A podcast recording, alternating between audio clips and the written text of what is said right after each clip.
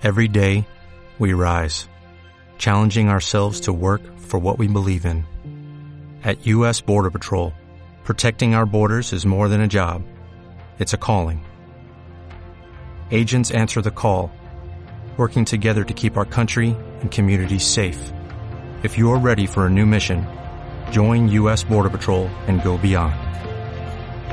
Learn more at cbp.gov/careers. Hola a todos, bienvenidos a un nuevo episodio de Hablemos con el Corazón. El tema del día de hoy surgió de, de esta moda del ajedrez, que, que surgió a partir de la serie de Gambito de Dama. Pues en mi familia empezamos a jugarlo mucho y al grado que ayer en la noche, Claudio y yo seguíamos jugando hasta las 2 de la mañana. Entonces, bueno, después de haber jugado hasta las 2 de la mañana, hoy en la mañana todavía me desperté con más ganas de seguir jugando ajedrez. Y me quedé pensando en lo bueno, todas las cosas buenas que nos puede dejar el ajedrez. Pero más allá de las cosas buenas que te deja el ajedrez, como ser paciente, eh, ser lógico, ser estratega, que son cosas muy padres y, y que son aportaciones muy buenas del ajedrez a las personas, hoy, que, hoy en la mañana que me puse a pensar en el ajedrez, me di cuenta que más allá de todo eso, el ajedrez nos puede enseñar muchas cosas en la vida. Entonces, vamos a hacer un top 6 de las cosas que pensamos que podemos aprender del ajedrez, para ver la vida como un tablero de ajedrez. La primera cosa que podemos aprender del ajedrez es, en nuestra vida, es a pensar más allá de las acciones que hacemos. Es decir, cuando tú juegas ajedrez y mueves un peón, tienes que pensar qué va a pasar con ese peón, porque te lo pueden comer o puedes dejarle libre para que se coman otra de tus piezas. Entonces, hay que pensar más allá de lo que estás haciendo, de pensar, ok, si hago esto, ¿qué va a pasar? ¿Qué puede repercutir? ¿Qué estoy dejando de hacer si hago este tipo de cosas? Y entonces esa es pensar en las consecuencias que se te queda después de jugar ajedrez, como que yo sí digo como de, ¡Ah! si hubiera hecho esto diferente, hubiera pasado esta otra cosa, o si hago esto, mi papá va a reaccionar así. Sí, yo creo que algo interesante del ajedrez es que cada vez que vas a mover una pieza, piensas en la consecuencia que va a tener esa, esa jugada.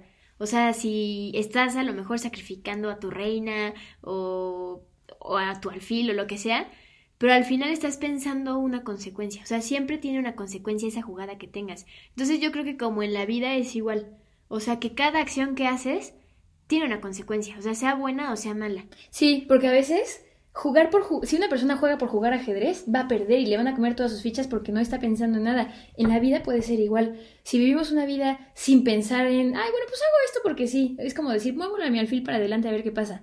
En la vida, si solo decimos, pues, pues bueno, eh, voy a hacer Ah, bueno, me voy a meter a ese trabajo, pues mientras, o voy a estar con esta persona mientras, pues porque me gusta, pero pues no, no estoy enamorada ni nada, pero pues me gusta, pues ya.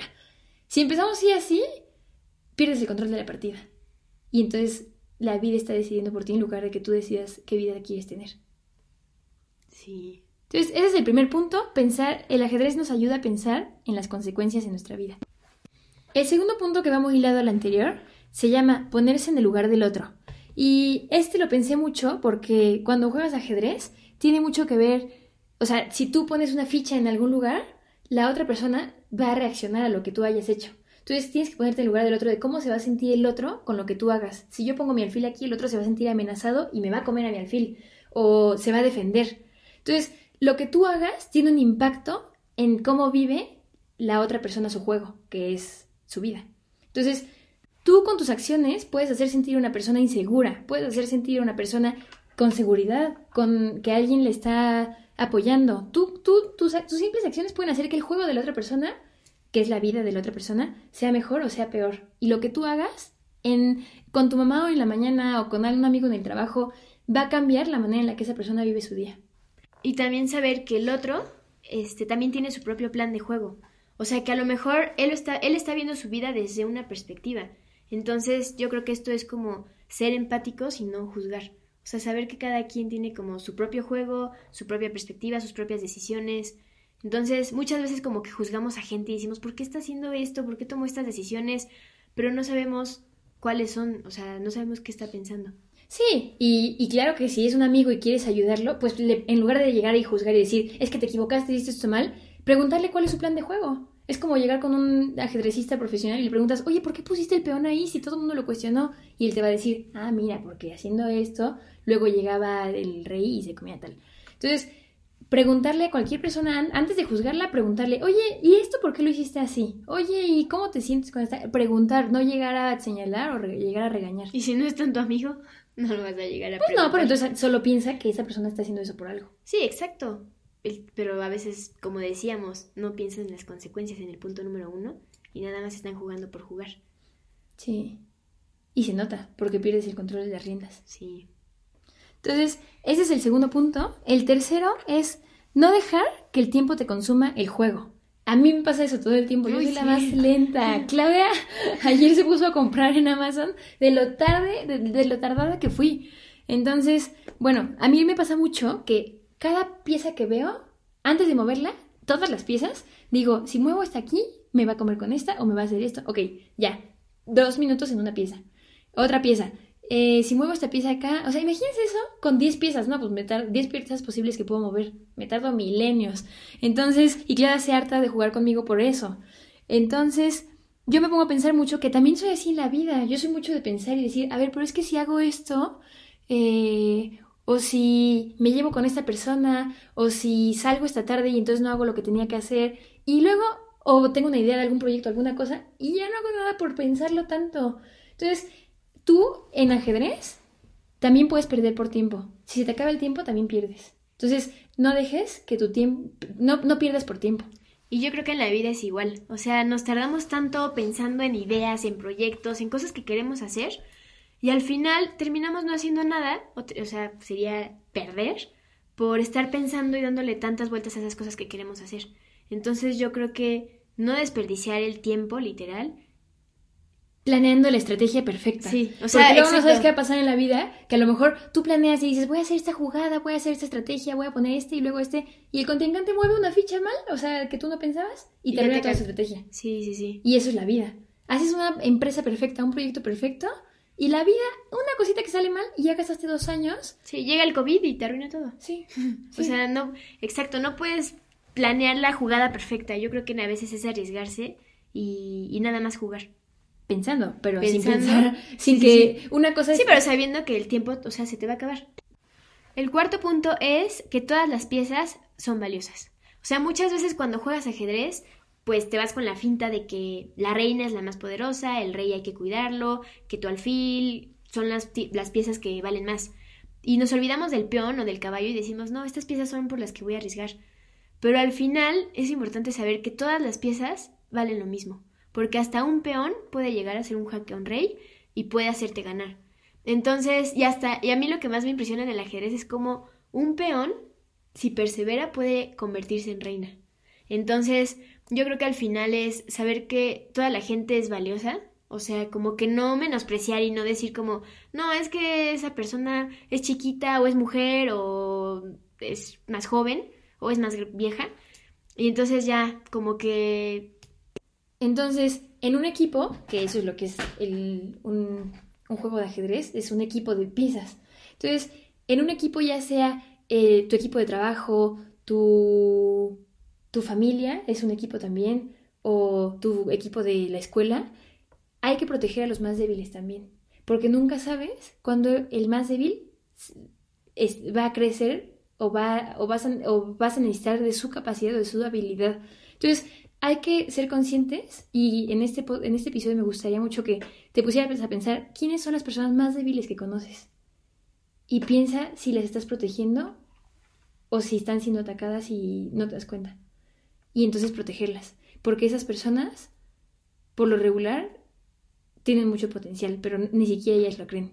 Entonces, piensa en este episodio, en esas personas que podrías proteger, porque Luego ese peón te puede ayudar, un peón puede ayudar a hacer un jaque mate. Entonces hay que proteger a todo, hay que proteger a todas las piezas. Y aunque en ajedrez obviamente tienes que sacrificar a tus piezas, pero obviamente hasta en un juego de ajedrez puedes llegar a sacrificar hasta tu propia reina, que es tu pieza más valiosa. En lugar de un peón, porque el peón está más cerca de hacer el jaque. Sí. Fíjate que ahorita me acordé que Ed Catmull, digo como paréntesis rápido, dice en su libro Creativity Inc. que cuando tú estás administrando un equipo, no te tienes que fijar en los talentos personales de cada persona, sino en cómo se lleva todo el equipo y cómo funciona el equipo. Entonces, es, es exactamente lo mismo. No te fijes solo en qué capacidades tiene esa ficha o, o esa persona, sino el potencial que puede ofrecerle a todo el equipo. El quinto punto es que todos empezamos con las mismas piezas. Me van a decir, no, claro que no, todos empiezan en la vida real, todos, no todos empiezan con mismas posibilidades y oportunidades. Sí, tienen razón, no me refiero al aspecto literal, sino que tú, hasta el, jugador más profesional en ajedrez, empieza con, con el mismo orden de las fichas. Entonces, si tú te pones a pensar que una persona... El quinto punto es que todos empezamos con las mismas piezas. Y me van a decir, no, pero en la vida no todos empezamos con las mismas oportunidades. Y tienen razón. Explico mi punto. Eh, piensen que incluso el jugador, o sea, la Beth Harmon, el mejor jugador del mundo del ajedrez, empieza con la misma organización de fichas y con eso él hace magia, hace una super estrategia, hace un super juego y gana. Entonces, no importa tú las oportunidades que tengas hoy, alguien con unas oportunidades similares a las tuyas ya fue exitoso. Y eso sí, eso sí, de eso sí estoy segura. Una persona con muy pocos recursos también ha podido salir adelante. Una persona con un familiar enfermo ha podido salir adelante. Entonces, alguien que ha tenido fichas similares a las tuyas ha podido hacer un superjuego. Eso significa que tú también puedes. Y esto incluso si, estás, si vas perdiendo en el juego. Porque a mí me pasó que estaba jugando con un amigo y y yo ya iba perdiendo, me quedaban tres minutos y a él le quedaban siete, o sea, yo dije, ya no hay nada que hacer. Entonces le dije a mi hermano, que es muy bueno en ajedrez, que él se metiera y que él jugara contra, contra mi amigo. Y mi hermano, ya no me acuerdo si le ganó, pero por lo menos le dio la vuelta y estaba a punto de hacerle jaque mate. Entonces, no importa lo mal que vaya en tu juego, sí puedes darle la vuelta, pero tú necesitas creerlo. Siempre tienes la oportunidad de arrepentirte, dar la vuelta y cambiar de estrategia. Y quién sabe, igual y también puedes lograr una super victoria. Y el último punto es, si pierdes, sigue jugando. Normalmente en el ajedrez, bueno, a mí me pasa mucho que si pierdo, me da muchísimo coraje, no sé, más que en otros juegos. Y la verdad es que muchas veces así pasa en la vida. O sea, cuando fracasas, cuando, pues sí, algo no te sale como lo planeabas, normalmente muchas personas o se rinden o ya no lo intentan y creo que es lo mismo que en el ajedrez. O sea, vas a perder muchas veces, muchas veces. Pero yo creo que el chiste, voy a usar la frase super cliché, ultra. La práctica hace el maestro. No manches, sí, ya sé, ultra. No, pero es que es real. O sea, yo creo que entre más juegas ajedrez, más estudias, pues te vas haciendo un experto. Y yo creo que es igual en la vida. Entre más te caes, entre más este, fracasas, vas aprendiendo de esos fracasos, vas aprendiendo de todo eso.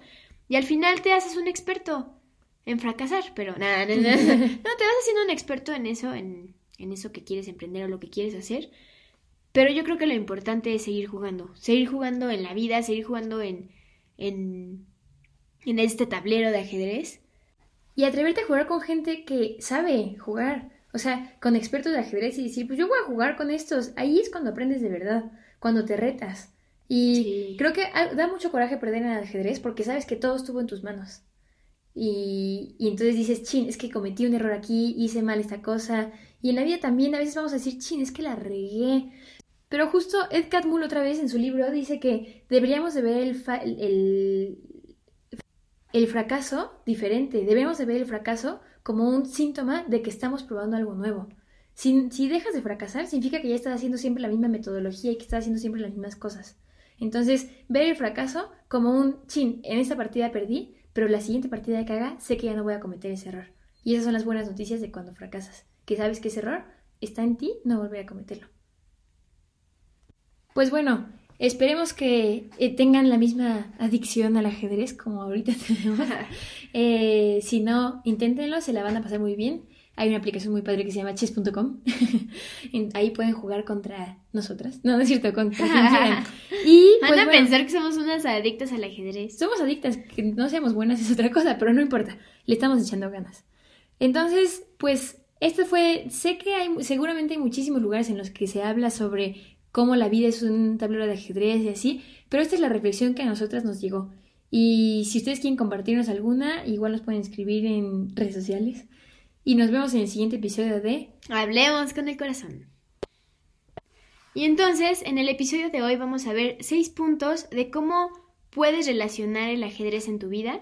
Y bueno, están muy buenos. Y también no se preocupen, si no juegan ajedrez o no les gusta el ajedrez porque les parece aburrido o, o piensan que es para gente muy inteligente, la verdad es que escúchenlo y jueguen, intenten jugar ajedrez porque es muy divertido y te ayuda muchísimo a, a mover el cerebro. ¿No te encantaría tener 100 dólares extra en tu bolsillo? Haz que un experto bilingüe de TurboTax declare tus impuestos para el 31 de marzo y obtén 100 dólares de vuelta al instante. Porque no importa cuáles hayan sido tus logros del año pasado, TurboTax hace que cuenten. Obtén 100 dólares de vuelta y tus impuestos con 100% de precisión. Solo con Intuit TurboTax. Debes declarar para el 31 de marzo. Crédito solo aplicable al costo de la presentación federal con TurboTax Full Service. Oferta sujeta a cambios o cancelación en cualquier momento.